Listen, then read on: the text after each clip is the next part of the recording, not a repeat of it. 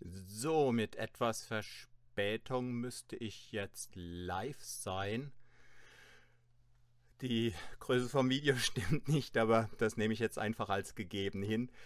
Nachdem der Livestream letzte Woche ja technisch in die Hose gegangen ist, habe ich jetzt den ein oder anderen äh, Zusatzcheck durchgeführt und es hat gut geklappt bis zwei, drei Minuten bevor ich live gehen wollte. Auf einmal hatte ich wieder dieses komische Summen drin. Wie auch immer, ich habe den Eindruck, dass ich es jetzt im Moment im Griff habe und äh, sorry, dass es letzte Woche nicht geklappt hat. Und ja, das damit es jetzt weiter.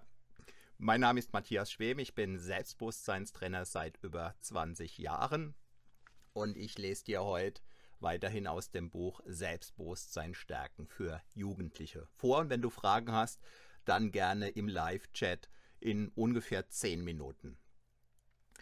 Schritt Nummer 5. Deine persönliche Selbsthypnose.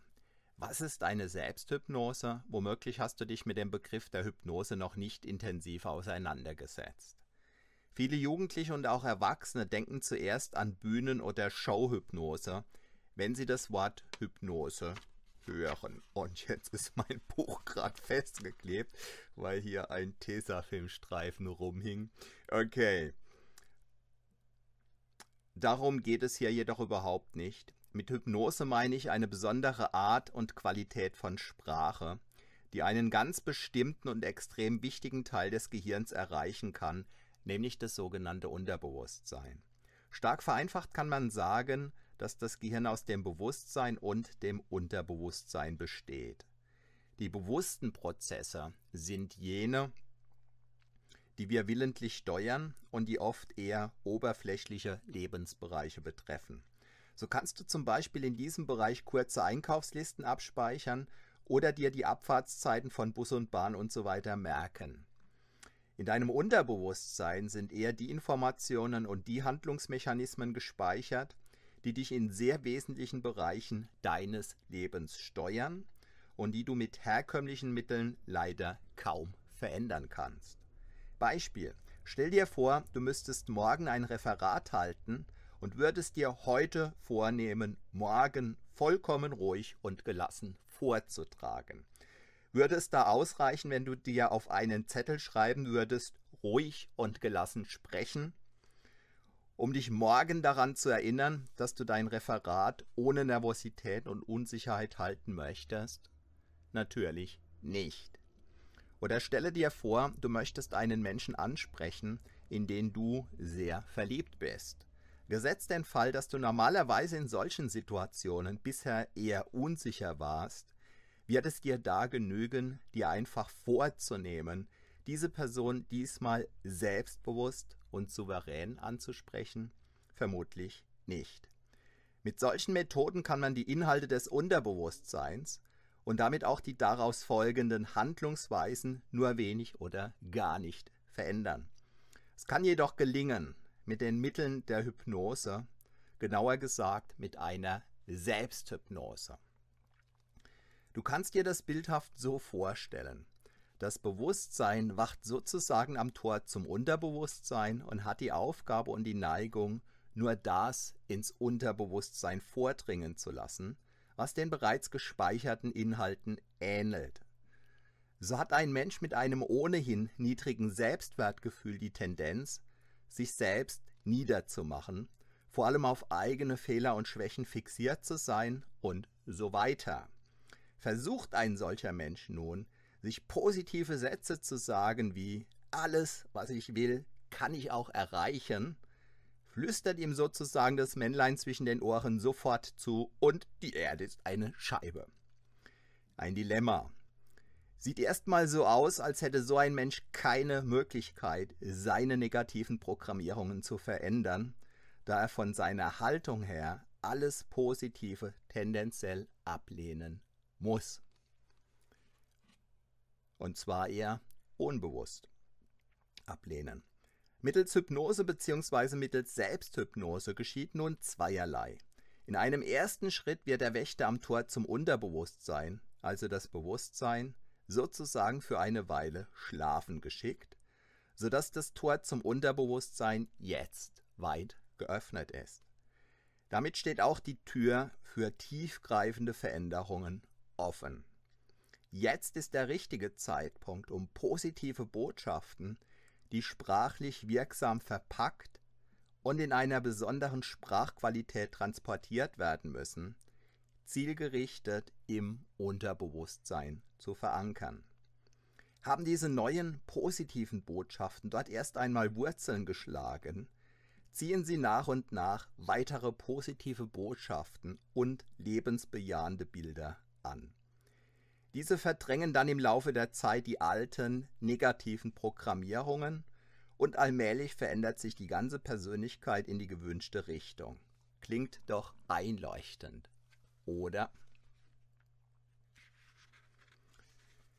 Du wirst die Wirkung bereits nach relativ kurzer Zeit spüren. Ähnlich wie der bekannte Städtetropfen den Stein höhlt, prägt auch die wiederholte positive Selbsthypnose nach und nach das positive Selbstbild und damit die ganze Persönlichkeit, deine Persönlichkeit. So, nun weißt du also, was eine Selbsthypnose bewirkt, wie sie funktioniert und warum darin spezielle Sprachmuster, Betonungen und Stimmqualitäten zum Einsatz kommen. Das Einzige, was es diesbezüglich dann noch für dich zu tun gilt, ist, dir oft genug und über einen möglichst langen Zeitraum regelmäßig diese Selbsthypnose anzuhören. Dabei brauchst du nicht aktiv zuzuhören. Es genügt vollkommen, dass die Lautstärke so eingestellt ist, dass du das Gesagte gut hören kannst. Während die Hypnose abläuft, kannst du deine Gedanken frei schweifen lassen. Solltest du zwischenzeitlich einschlafen oder träumen, schwächt das die Wirkung nicht. Manche Menschen setzen deshalb Selbsthypnosen auch ganz gezielt zum Einschlafen ein. Ich selbst habe häufig direkt nach der Schule mit einer Selbsthypnose gearbeitet, beziehungsweise diese auf mich wirken lassen, um abzuschalten. Und mich danach, wenn ich gut entspannt war, an die Hausaufgaben und ans Lernen gemacht. Oft habe ich dabei kurz geschlafen, was mir sehr gut tat und was ich auch heute oft noch tue. Heute sogar eher öfter als damals. Manche Menschen werden jedoch durch einen kurzen Schlaf eher aus der Bahn geworfen. Wenn du sicherstellen möchtest, dass du bei der Selbsthypnose nicht einschläfst, kannst du einen einfachen Trick anwenden. Halte in einer Hand einen Schlüsselbund und stelle unter Halte in einer Hand einen Schlüsselbund und stelle unter die Hand eine Blechschüssel oder ähnliches. Sobald du beginnst einzuschlafen, wird sich deine Hand öffnen und der fallende Schlüsselbund holt dich sofort wieder in die Gegenwart zurück. Natürlich kannst du diese Methode angemessen abschwächen, falls du nicht sofort wie ein Bär in Tiefschlaf zu fallen drohst. Experimentiere einfach eine Weile damit herum. Die Zugangsdaten zu deiner Selbsthypnose findest du etwas weiter hinten in diesem Buch. Viel Spaß und Erfolg damit.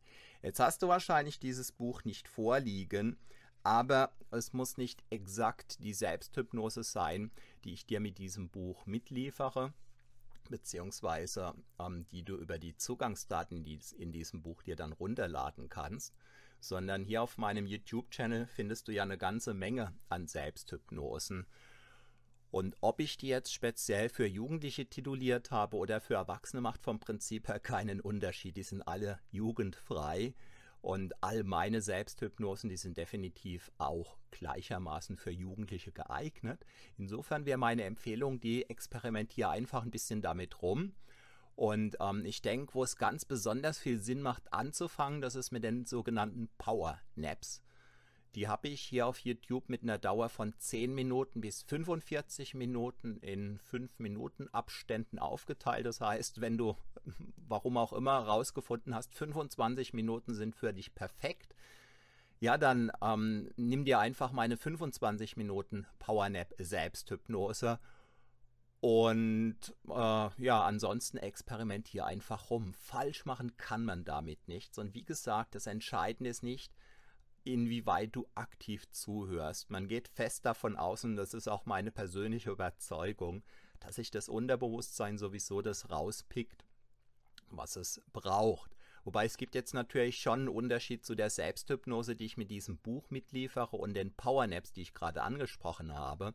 Weil diese Powernaps, die meisten zumindest, die sind eher inhaltsfrei. Das heißt, die führen dich in eine tiefe Entspannung und machen dich damit, ähm, ja, die rebooten dich sozusagen, damit du einfach ähm, ja, voll auf Zack bist, was dann das Lernen oder so anbelangt. Und die Selbsthypnose, die ich mit diesem Buch mitliefere, da geht es dann eben spezieller ums Thema Lernen, Lernen können, offen für Lernen, Freude, Motivation fürs Lernen und Persönlichkeitswachstum, Selbstbewusstsein stärken. Ja, wenn du irgendeine Frage haben solltest, die dazu gehört, auf die ich jetzt nicht gern, äh, nicht gerne, auf die ich jetzt nicht eingegangen bin, ja, dann schreib's mir gerne jederzeit unter dieses Video. Nächste Woche bin ich ausnahmsweise anstatt am Montag erst am Dienstag auf Sendung. Also nächste Woche Dienstag 21 Uhr. Wenn dir dieses Video den ein oder anderen Impuls geben konnte, dann zeig's mir gerne mit einem Daumen hoch. Ich freue mich sehr, wenn du auch nächste Woche hier wieder mit am Start bist. Bedanke mich recht herzlich für deine Aufmerksamkeit. Bis dahin wünsche ich dir eine selbstbewusste Zeit. Mein Name ist Matthias Schwem.